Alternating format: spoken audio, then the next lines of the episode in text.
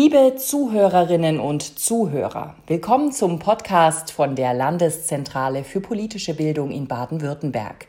Der Podcast heißt Politisch bildet. Mein Name ist Bianca Braun. Ich mache Podcasts für die Landeszentrale für politische Bildung. In jedem Podcast habe ich Gäste. Wir reden dann über verschiedene Themen. In den Podcasts geht es immer um die Landtagswahlen in Baden-Württemberg. Die Bürgerinnen und Bürger von Baden-Württemberg haben am 14. März 2021 einen neuen Landtag gewählt. Der Landtag ist eine Gruppe von Politikerinnen und Politikern. Die Politikerinnen und Politiker entscheiden zusammen über die Gesetze von Baden-Württemberg. Dies ist die letzte Folge von Politisch bildet. In diesem Podcast geht es um die Ergebnisse von der Wahl. Die Partei Die Grünen hat die meisten Stimmen bekommen Heute reden wir darüber.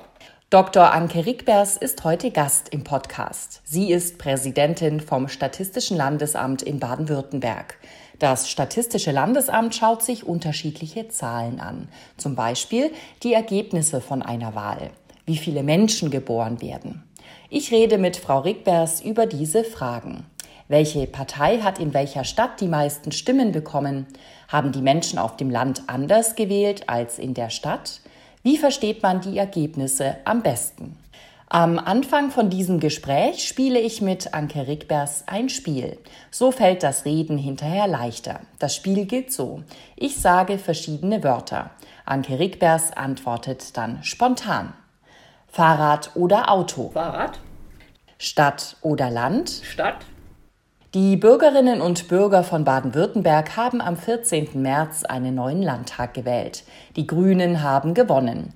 Das war bei der letzten Wahl auch schon so.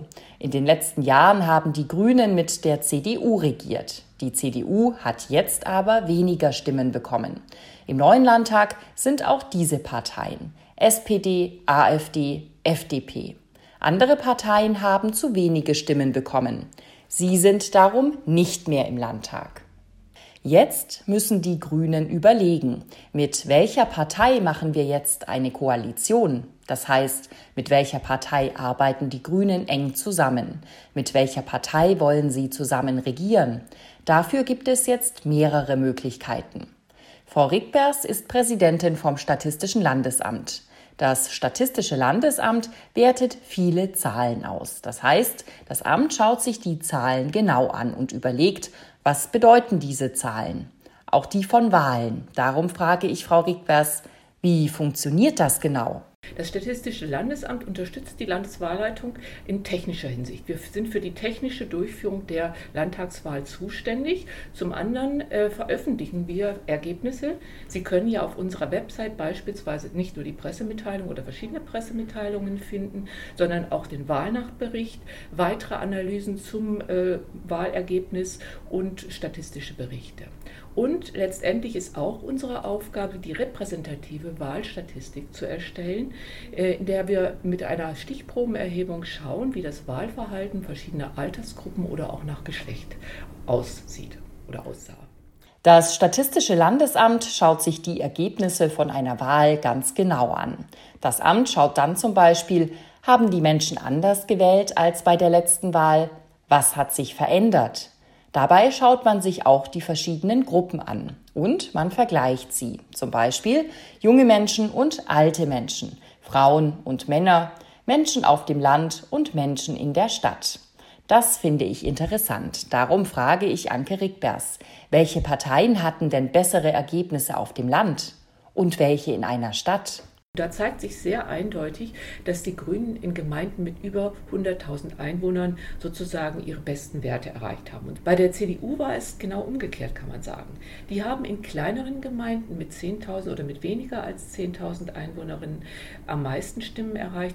Die AfD schnitt wie die CDU vor allen Dingen auch in den kleineren Gemeinden mit weniger als 10.000 Einwohnerinnen überdurchschnittlich gut ab. Bei der SPD kann man ein ähnliches Ergebnis sehen wie bei den Grünen. Sie hat in Gemeinden mit mindestens 100.000 Einwohnern überdurchschnittliche Stimmenanteile gewinnen können. Schaut man sich das Wahlergebnis der FDP an, so hatte die Einwohnerzahl allerdings nur einen geringen Einfluss.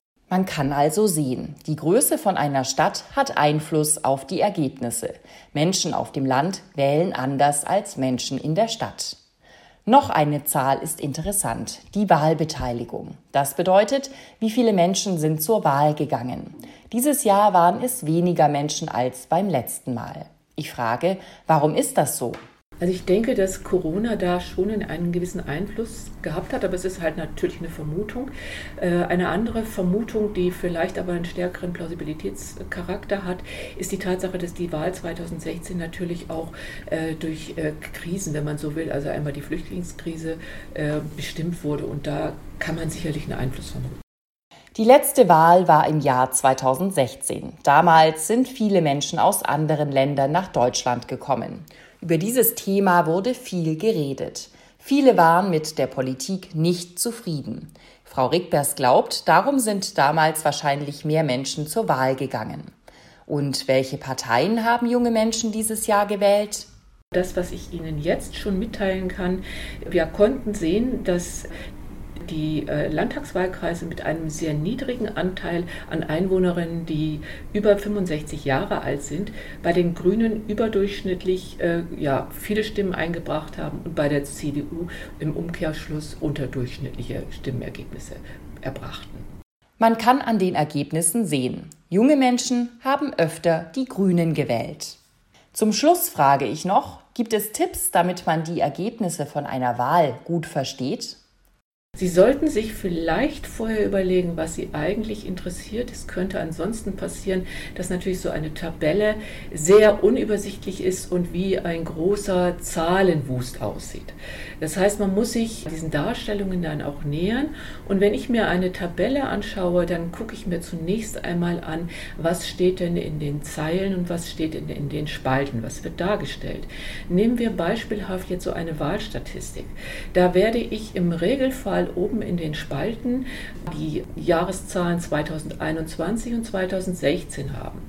Und in den Zeilen finde ich die verschiedenen Parteien, die sich beteiligt haben, so dass man nicht nur den Wert der oder die Stimmenanteile, die die einzelnen Parteien erhalten haben, ablesen kann, sondern man kann auch Vergleiche herstellen. Vergleiche zwischen den Parteien innerhalb eines Jahres oder Vergleiche zwischen den Jahren. Das, was dann eben Stimmengewinne oder auch Stimmenverluste darstellt. Das Statistische Landesamt zeigt seine Ergebnisse oft in Tabellen. Tabellen sind schwierig zu lesen. Die Jahreszahlen stehen oft oben. Links stehen die Parteien untereinander. Man muss sich genau überlegen, was will man wissen? Welche Zahlen will man kennen? Zum Beispiel das Ergebnis der Wahl von der Partei Die Grünen im Jahr 2021. Dann schaut man nun diese Zahlen an.